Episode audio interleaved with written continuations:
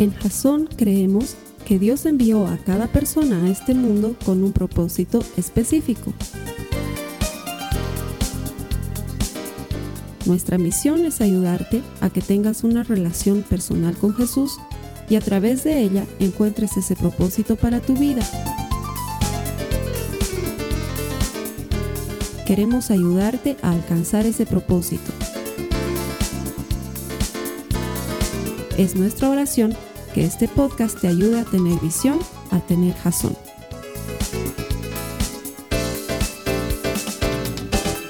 Vamos a entrar ahora sí a nuestra serie, El desierto. Las notas las tienen ahí en la aplicación de Biblia. Les voy a pedir que las busquen, por favor.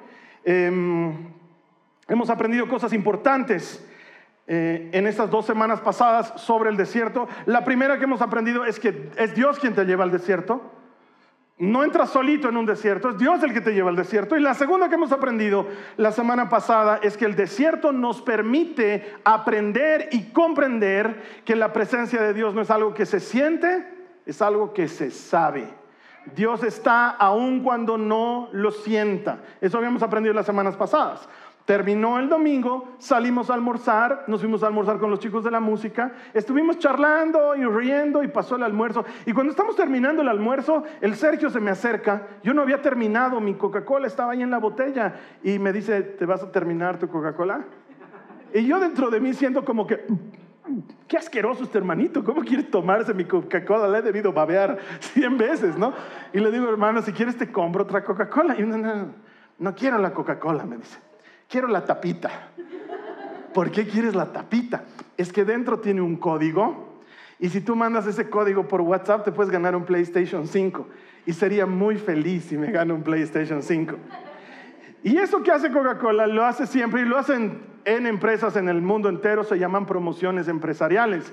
Las promociones empresariales están pensadas para incrementar las ventas, entonces te ofrecen algo a cambio de otra cosa. Entonces medio mundo va a estar comprando botellas de refresco por mandar el código para ver si se sacan el único PlayStation que están regalando, ¿no es cierto? Entonces se supone que eso va a hacer subir las ventas. Cuando yo era chiquito habían promociones. La primera que viene a mi mente es una que era igual de Coca-Cola, que tenía una cancioncita. No sé quiénes son de mi época y lo van a recordar, pero decía, busca la tapita marcada, la canjeas y ya está. ¿No se acuerdan? Con tres tapitas Donald. Yo me acuerdo que buscaba las tapitas con el pato Donald para cambiarlas por figuritas para llenar un árbol. El, álbum era trajes típicos del mundo y era de Coca-Cola y era para vender, obviamente, ¿sí? ¿Y qué tiene que ver eso, Carlos Alberto, con lo que vamos a hablar hoy? Todo, porque muchas veces en la iglesia pensamos que la iglesia también está en promo que tiene una promo. Si tú vienes cinco domingos a la iglesia, el Señor va a obrar en ti de la siguiente manera. Y entonces dice, empieza a contar tus domingos, Padre, ya voy tres domingos, dos domingos más de sufrimiento, dos domingos más de agua. y la iglesia no está en promo. La iglesia no está en promo. E, es más, la bendición del Señor y su favor y su gracia no están en venta. No hay manera de que podamos obtenerlas a cambio de algo. Y eso también se aprende en el desierto. El desierto es un muy buen lugar para aprender eso. Mira, eh, vamos a la cita base de, la serie, está en Oseas, en el capítulo 2, en el verso 14, dice, a pesar de todo esto, ¿de qué? De la, de la idolatría de Israel, de la traición de Israel, a pesar de todo esto, llevaré a Israel al desierto y allí, con mucho cariño, haré que se vuelva a enamorar de mí. Dios te lleva al desierto. Dios lleva a Israel al desierto. Lo hace cíclico. Cada vez lo hace. Lo hizo con Israel cuando estaban en Egipto. Lo hace con el corazón del hombre muchas veces. Lo hace con nosotros. Nos lleva a ese desierto. De hecho, al Señor le demoró 25 días en sacar a Israel de la esclavitud en la que estaban en Egipto. Y cuando los sacó y cruzaron el Mar Rojo, del Mar Rojo hasta donde tenían que ir era un camino de más o menos 11 días. No deberían haber tardado más. De hecho, la Biblia lo cuenta. Deuteronomio, el capítulo 1, los versos 2 y 3, si me sigues en las notas, dice, por lo general solo llevaba, ¿qué dice ahí? 11 días viajar desde el monte Sinaí hasta Kadesh de Barnea, siguiendo la ruta del monte Seir. Sin embargo, ayúdame a leer otra vez, ¿qué dice? 40 años después de que los israelitas salieron de Egipto, el primer día del mes 11, Moisés les habló al pueblo de Israel acerca de todo lo que el Señor había ordenado que dijera. Un camino que toma 11 días, a ellos les tomó 40 años. ¿Por qué? Por favor, entendé el principio. A Dios le tardaron o le costó, le demoró 25 días en sacar a Israel de Egipto. Pero le tardaron 40 años en sacar a Egipto del corazón de Israel. En 25 días fueron libres, pero en 40 años experimentaron verdadera libertad. ¿Por qué? Porque Israel quería ser libre, pero no querían al Dios que los daría libres. Y ese era el problema. Ellos querían el milagro, querían la bendición de ser libertados de la cautividad en Egipto, pero no querían tener una relación con Dios, no querían hacer las cosas a la manera de Dios. Querían el milagro, no querían al autor del milagro. Y entonces a Dios le tomó 25 días sacarlos de Egipto, pero 40 años sacar a Egipto del corazón de Israel. El desierto sirve para eso. Porque Dios siempre va a quebrar primero al que va a usar después. Si Dios va a usarte, te va a quebrar primero. Y esa no es una noticia que nos gusta escuchar, pero yo no he venido a predicar lo que nos guste, yo he venido a predicar lo que dice la Biblia. Y la Biblia dice que si Dios te va a usar, primero te va a quebrar. Mira lo que dice la palabra en Deuteronomio, en el capítulo 8, los versos 2 al 5. Presten atención, dice, está hablando el Señor, recuerda cómo el Señor tu Dios te guió por el desierto durante 40 años, donde te humilló y te puso a prueba ¿Para qué? Para revelar tu carácter y averiguar si en verdad obedecería sus mandatos. Sí, te humilló, permitiendo que pasaras hambre y luego alimentándote con maná. Entendé un ratito. Te he hecho pasar hambre para luego darte alimento. Porque si te doy alimento antes de que tengas hambre, no lo vas a valorar. Entonces primero te hago pasar hambre y luego te doy el alimento. ¿Sí? Lo hizo para enseñarte que la gente no vive solo de pan, sino que vivimos de cada palabra que sale de la boca del Señor. En todos esos 40 años la ropa que llevabas puesta no se gastó y tus pies no se ampollaron ni se hincharon. Ten por cierto que, así como un padre disciplina a su hijo, el Señor tu Dios te disciplina por tu propio bien. Entonces entendamos que muchas veces Dios no solamente permite que pases hambre, sino que te hace pasar hambre. Muchas veces Dios va no solo permitir que te rompas, sino que va a ser Él el que te rompa, para luego sanarte. ¿Por qué? ¿Por qué tienes que hacer eso, Señor? Porque para ganar primero tienes que haber perdido. No sabes lo que es ganar verdaderamente hasta que has perdido primero. Y solamente cuando has sido el segundo, o cuando has sido el tercero, o cuando has sido el último, valoras lo que es estar en la primera posición. Mientras tanto, no lo sabes de verdad aun cuando ganes siempre. No sabes lo que es tener abundancia hasta que no has tenido escasez. Hasta que no has pasado por necesidad, hasta que no has sufrido de verdad el no tener, no valoras lo que es tener. Y por eso muchos de nosotros malgastamos y derrochamos porque no sabemos lo que es verdadera necesidad. Pero Dios va a permitir e incluso va a ocasionar que tú tengas necesidad para que luego aprendas que Él es el que provee. Porque si no, no lo aprendes. Solamente alguien que ha visto lastimada su salud valora su salud. Porque hasta que no la has visto deteriorada, no valoras lo que es estar sano. Les pongo un ejemplo. Este año ha sido uno de mis años más difíciles en tema de dientes. He vivido en el dentista por lo menos seis meses. Y el dentista es bueno, es bueno, es el mejor, es el Mario Vizcarra, viene a la iglesia, es un dentista santo encima, te está curando y te está predicando el Evangelio. Entonces tú sientes que entra la anestesia y que entra el espíritu al mismo tiempo. Es, es glorioso lo que pasa con el Mario, es hermoso, pero sufres igual. Yo tenía desde hace muchos años atrás una muela que el Mario la rescató y me dijo específicamente, te la estoy rescatando, aunque la muela ya no sirve porque está hueca por dentro completamente. pero te la rescato porque no hay que perder esa pieza. Y me generaba problemas. Entonces yo le decía al Mario, hasta es difícil lavar, hasta ese lugar, sacala. Y él me decía, no, Carlos Alberto, la mantendremos lo más posible. Hasta que este año la hice sacar. Y ahora me arrepiento. Los hermanitos que tienen todas sus muelas, benditos del Señor, no sabes lo que es que te falte muelas. Comes marraqueta como si fuera la cosa más deliciosa. No es. Lastima la encía, te corta. Entonces tienes que estar remojando tu marraquetita. Es la edad, hermanos. Ustedes se ríen, pero también les va a pasar. Y hasta que no has perdido la muela, no valoras lo que es tener todas las muelas. Y a veces Dios no solo va a permitir que la pierdas, sino que va a hacer que la pierdas, para luego el ponerte el implante y que lo valores. Dios opera de esa manera porque el desierto forja tu carácter. ¿Estás lista? ¿Estás listo para el matrimonio por el que tanto estás orando? Porque muchos jóvenes oran porque el Señor les permita conocer a la pareja con la que van a tener un hogar. Les hablo a los que están allí en la cabina de transmisión, hechos a los que no me escuchan, pero que saben que esta palabra es profética para ustedes.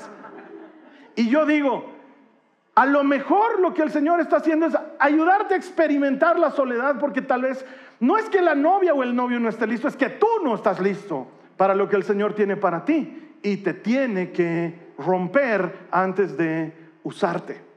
Conozco jóvenes que sueñan con tener una gran empresa o ser gerentes en alguna marca de renombre, pero faltan a la universidad no estudian, no presentan bien sus trabajos y luego están esperando que eso otro pase. No, Dios te va a romper primero antes de darte la promoción laboral que anhelas. Es así como funciona, porque el desierto forja tu carácter. Sara, Rebeca, Raquel tuvieron que ser estériles primero para luego poder ser madre de los millones de millones de Israel. Moisés tuvo que dejar de ser príncipe en Egipto para poder ser el pastor de las ovejas del Señor. David tuvo que ser perseguido y odiado. Su nombre aparecía en todos los se busca, con un precio debajo de su cuello. Tuvo que ser el peor de Israel, el más perseguido en Israel, para luego poder ser el primero en Israel, el rey, el líder, el más importante. Y eso no es algo que Dios permite, es algo que Dios hace. Quiero que lo entiendas. Él lo causa, Él lo hace, porque si te va a usar, primero te va a quebrar. Pablo era un gran fariseo, maestro en Israel, y Dios tuvo que quebrarlo y romperlo para que dejara de ser maestro en Israel y pueda ser el apóstol de los gentiles más adelante. Aquel a quien Dios va a usar, primero lo va a quebrar y va así forjar su carácter. Entonces tal vez eso está pasando ahorita en tu vida. Estás orando por una mejora en tu economía, porque lo que ganas no te alcanza. Y le dices, Señor, por favor, ayúdame a mejorar en mi economía. Pero no sabes manejar el poco dinero que tienes. ¿Cómo no sabiendo manejar el poco dinero que tienes, tú piensas que Dios te va a dar más? Si con poco no eres fiel, ¿por qué te iría a dar mucho?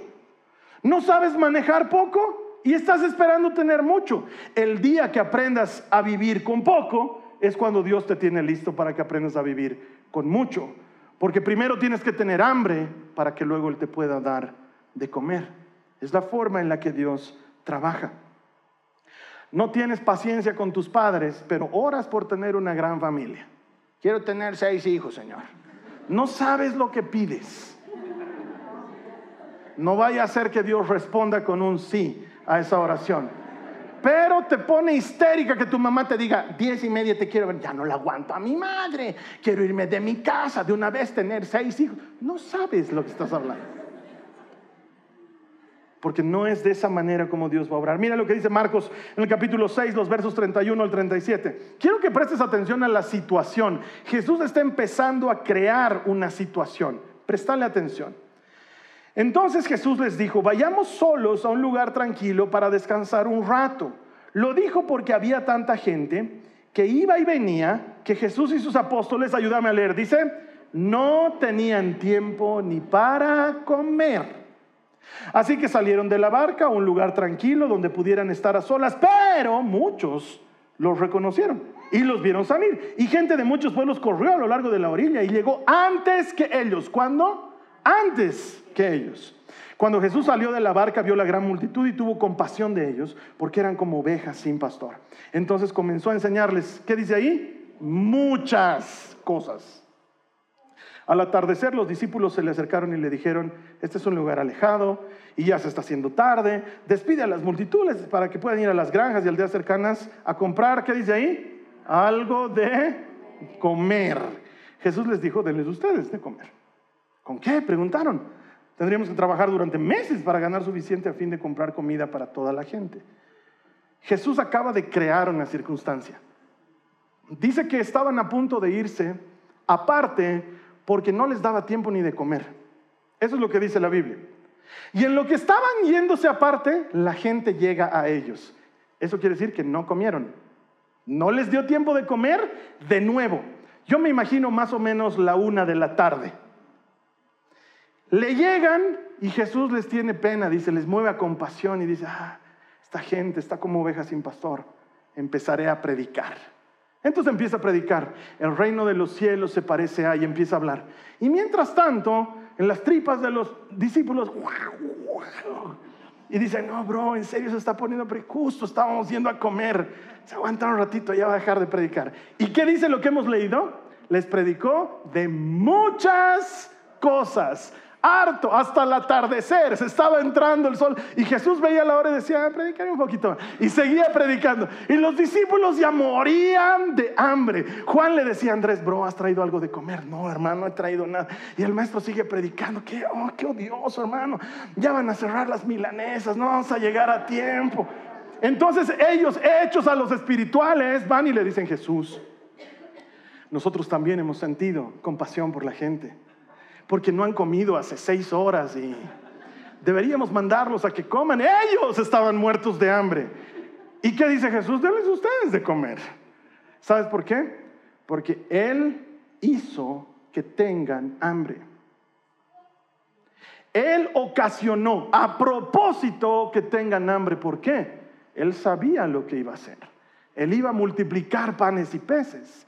Pero hasta que no has pasado verdadera hambre, no sabes lo que es valorar un banquete. Y solo cuando estás muerto de hambre, ahí comes lo que te traigan. Y Jesús lo hizo a propósito porque sabía que iba a darles tanto de comer que iban a sobrar doce cestas llenas.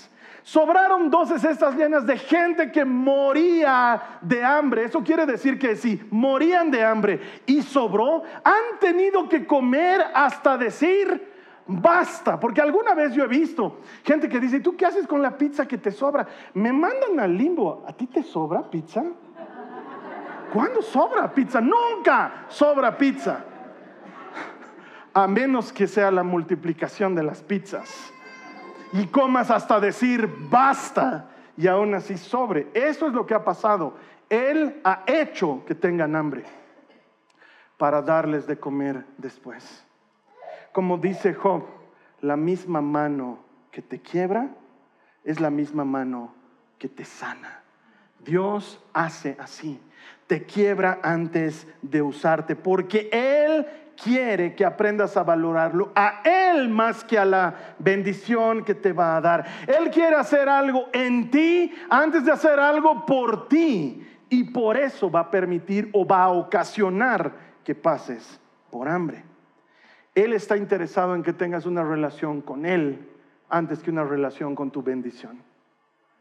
Porque ya sabes lo que le pasó a Israel 40 años en el desierto. Ellos estaban desesperados por la libertad, pero no estaban desesperados por el Dios libertador. Y Él quiere que tengas una relación con Él antes que con tu bendición. Mira lo que dice Juan en el capítulo 6, los versos 25 al 27. Lo encontraron al otro lado del lago y le preguntaron, Rabí, ¿cuándo llegaste acá? Y Jesús les contestó, les digo, la verdad, ustedes quieren estar conmigo porque les di de comer. No es sonso el Señor. Él sabe por lo que le estamos buscando. No porque hayan entendido las señales milagrosas. No se preocupen tanto por las cosas que se echan a perder, tal como la comida. Pongan su energía en buscar la vida eterna que puede darles el Hijo del Hombre, pues Dios Padre me ha dado su sello de aprobación. No está mal que nos acerquemos a Dios porque necesitamos algo de Él. Es más, todos nos, acercamos a Él porque tenemos una necesidad. Todos nos acercamos a Él porque estamos esperando algo del Señor. No está mal. Lo que está mal es que ames más lo que vas a recibir que al Dios que te lo va a entregar. Y eso es lo que Dios quiere evitar. ¿Está mal acercarte a Él por provisión? No. Está mal acercarte a Él por provisión y dejarlo una vez que tienes la provisión. Que eso es lo que suele pasar. ¿Cuántas veces escucho gente que viene y me dice, Carlos Alberto, esto de la iglesia no está funcionando? Yo no entiendo a qué se está refiriendo. Sí, es que ya estoy viniendo meses, hermano, a la iglesia y mi mujer sigue siendo igual. ¿Y qué esperabas? Es que estoy orando para que el Señor la cambie. Lo que, pasa es que oscuro tu corazón, quieres que la cambie por otra. Esto de la iglesia no tiene que funcionar, pero muchas veces pensamos que no está funcionando. Y entonces mucha gente dice, si Dios no me responde, me voy. Como esos niños que no han jugado como querían jugar, entonces recogen su pelota y se van a su casa, ¿no ve? Y los dejan a todos parados, sin pelota, ¿no ve? Porque pensamos que Dios y la iglesia están de promo.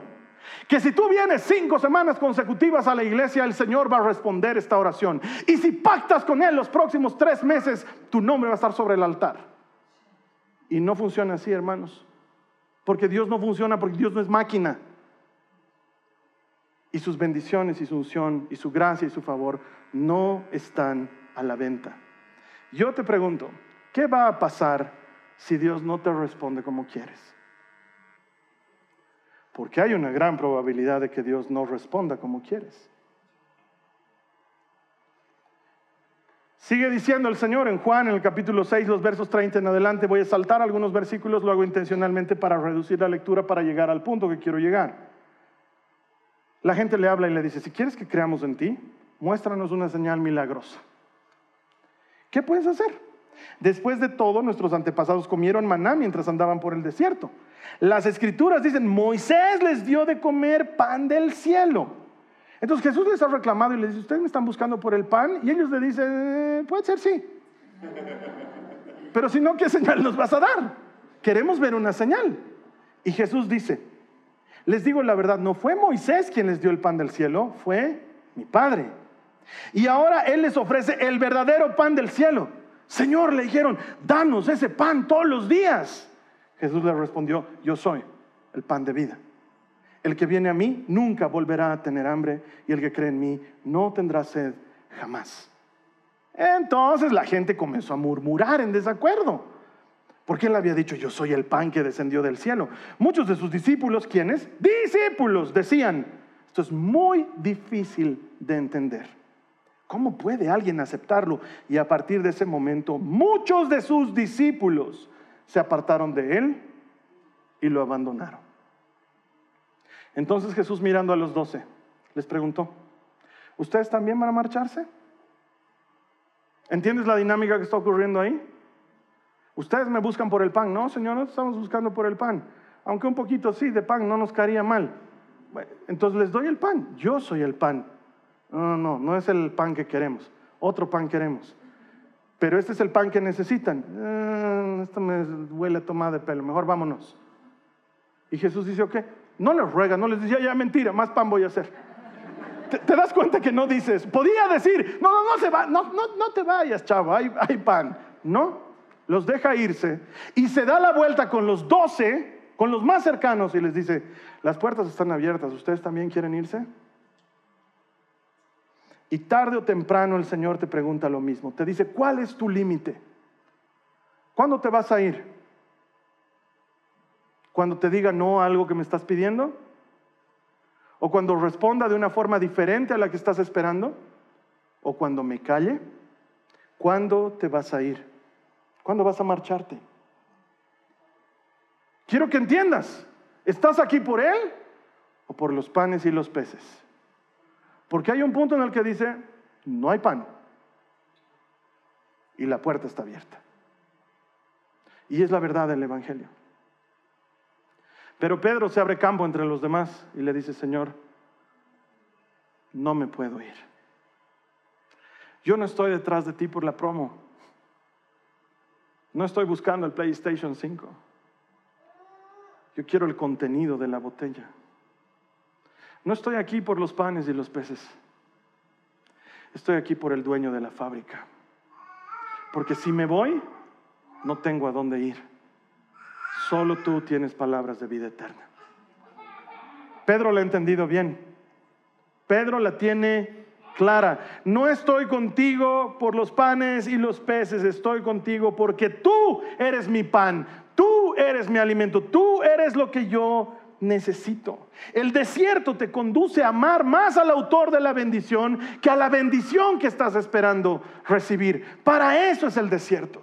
Yo me acuerdo que cuando era jovencito, la iglesia eclesía organizaba un, eh, un evento que se llamaba Generación de Fuego.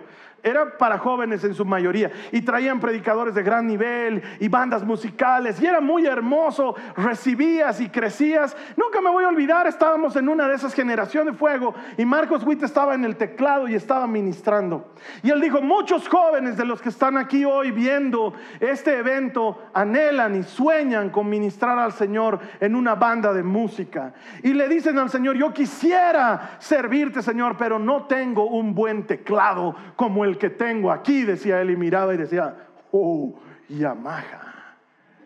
Tenía un teclado, un Yamaha que era espectacular. Y claro, tú decías, yo quisiera tener algún día eso. Y él decía, Dios tiene Yamahas, tiene Korgs, tiene North Stage para aventar lo que no tienes tu corazón. Eso solo tú se lo puedes dar. Y tú vives soñando con que Dios abra las compuertas de los cielos y si las abre te va a caer un tecladazo en la cabeza. El tema es si las abre porque Él las abre para aquel que tiene el corazón correcto. Porque solo tú puedes elegir darle tu corazón al Señor. Él no te lo va a quitar. Y esas palabras entraban dentro en mí y me hablaban de la verdad de la. Yo también era joven y tenía sueños y habían cosas que quería hacer. Pero me faltaba aprender que uno va detrás del Señor no por los panes y los peces, sino por Él. Porque circula por ahí un mito urbano que dice que algunos cantantes y gente de la farándula o de Hollywood le han vendido su alma al diablo por fama, poder, fortuna. Eso es lo que dicen las malas lenguas por ahí. Yo no tengo idea, no lo he podido comprobar, pero dices por eso que son súper famosos, es por eso que tienen nombres raros, es por eso que hacen señales extrañas, le han vendido su alma al diablo. No lo sé. Pero es esa misma eh, manera de pensar que creen que funciona igual con Dios. Que yo le doy a Dios mi alma y Él a cambio me va a dar algo. Y debo decirte que no funciona de esa manera. La unción de Dios no está en venta. Sus milagros no están en venta. Su provisión no está en venta. Si tú le das tu corazón, lo que vas a recibir a cambio no es una bendición. Lo que vas a recibir a cambio es al autor de la vida misma, que es muy diferente. No recibes una ayuda, recibes al ayudador.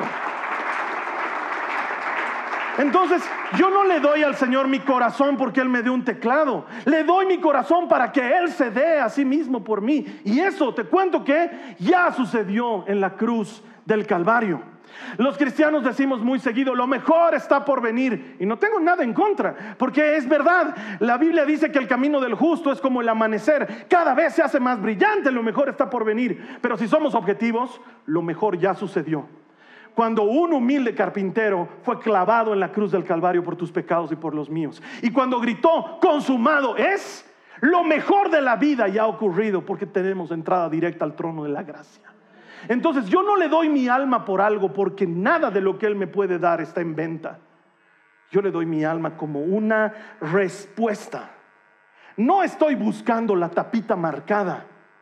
No puedo encontrar una promoción dentro de la iglesia porque lo que tenía que hacerse por mi alma ya se hizo en la cruz. Entonces yo le doy mi alma no a cambio de, sino como respuesta. Jesús, tú moriste por mí, yo viviré para ti. Esa es mi respuesta. Y entonces, hermano, cuando entiendes eso, las bendiciones están a la vuelta de la esquina para el corazón que está bien ubicado. Mira lo que dice Santiago en el capítulo 1, en el verso 12. Dice, bienaventurado el hombre que persevera bajo la prueba, porque una vez que haya sido aprobado, ¿cuándo? Una vez que haya sido aprobado, recibirá la corona de la vida que el Señor ha prometido a los que le aman. El desierto no dura para siempre, se va a terminar. Si tú estás atravesando por un desierto, si tú estás atravesando por un desierto, se va a terminar. Algún rato termina. Pero si tú te gradúas en el desierto de lo que tienes que graduarte, entonces con bendición o sin bendición vas a estar tranquilo. ¿Por qué? Porque ya no estás detrás de la bendición, estás detrás del que bendice. Y eso hace toda la diferencia. El desierto pasa, pero el Señor permanece. Tu corona, tu premio, ya no es aquello por lo que estás orando. Tu corona y tu premio se llama Jesucristo. Eso es lo que logra el desierto en nosotros, recalibrar los motivos por los cuales lo estamos siguiendo a Él. Porque a veces lo estamos siguiendo por los motivos equivocados. Y si Él no hace lo que yo estoy queriendo, entonces ¿para qué lo sigo? Y yo no lo sigo para que Él haga lo que yo quiero. Lo sigo porque Él ya hizo lo que yo no podía hacer. Y es completamente diferente. Primera de Pedro 1.7 dice, estas pruebas demostrarán que su fe es auténtica. ¿Cuáles pruebas? Las del desierto. Esas en las que Él te hace pasar hambre. Van a demostrar que tu fe es auténtica, dice Pedro. Está siendo probada de la misma manera que el fuego prueba y purifica el oro. Aunque la fe de ustedes es mucho más preciosa que el mismo oro, aclara. Entonces, su fe, al permanecer firme en tantas pruebas, les traerá mucha alabanza, gloria y honra el día que Jesucristo sea revelado a todo el mundo. Vivimos en un mundo, en una época en la que se nos ha hecho creer que la razón de ser de la vida es ser felices. Y en cuanto experimentamos infelicidad, le tenemos resistencia. Nos cuesta creer que un Dios tan increíble nos haga pasar hambre. Toleramos que permita que pasemos hambre, pero que nos haga pasar hambre es algo que nos suena raro. ¿Por qué? Porque estamos imbuidos en una cultura que nos ha hecho creer que hemos venido al mundo a ser felices. Y esa es una mentira. No es que hemos venido a ser infelices, porque no polarices inmediatamente. No es que hemos venido a ser infelices, es solo que el objetivo es otro, no es la felicidad. Porque muchas personas en todas partes del mundo, toda su vida persiguen la felicidad y no la alcanzan.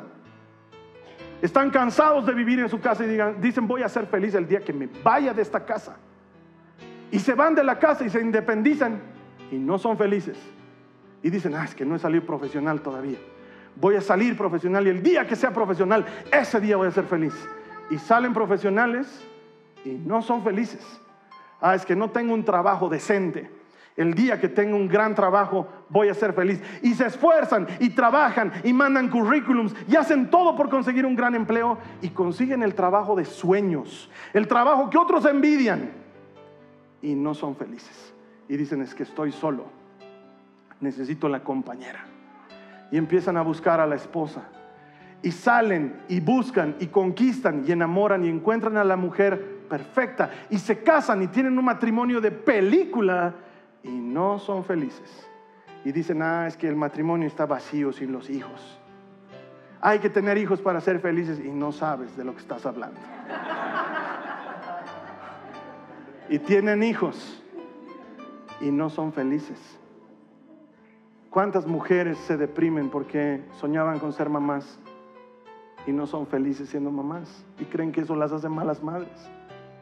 Y entonces dicen, ah, es que lo que falta es la casa propia, porque vivimos angustiados por las deudas y se esfuerzan y trabajan y le empeñan su alma no al diablo, sino al sistema financiero y se compran una casa y no son felices.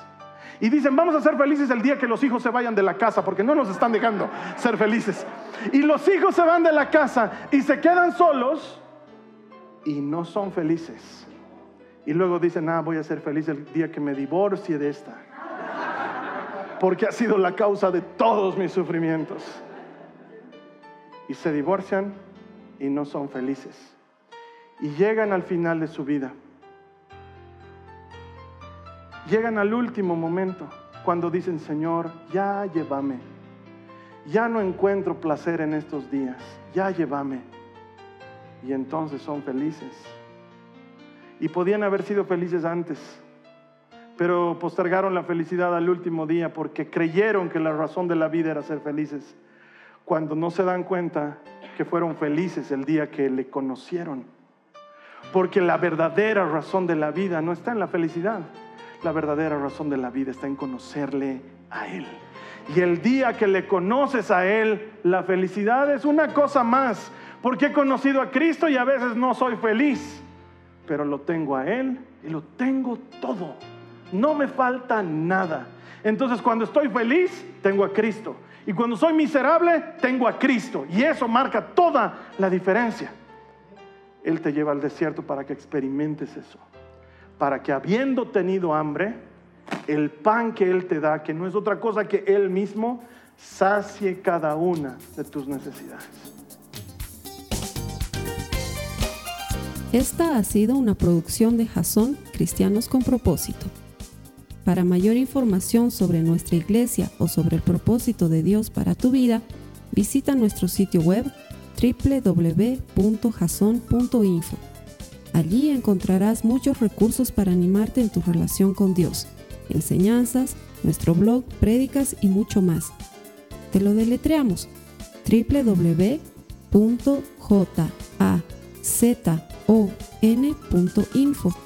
También puedes visitarnos en nuestro sitio en Facebook www.facebook.com barra Que Dios te bendiga abundantemente. Muchas gracias.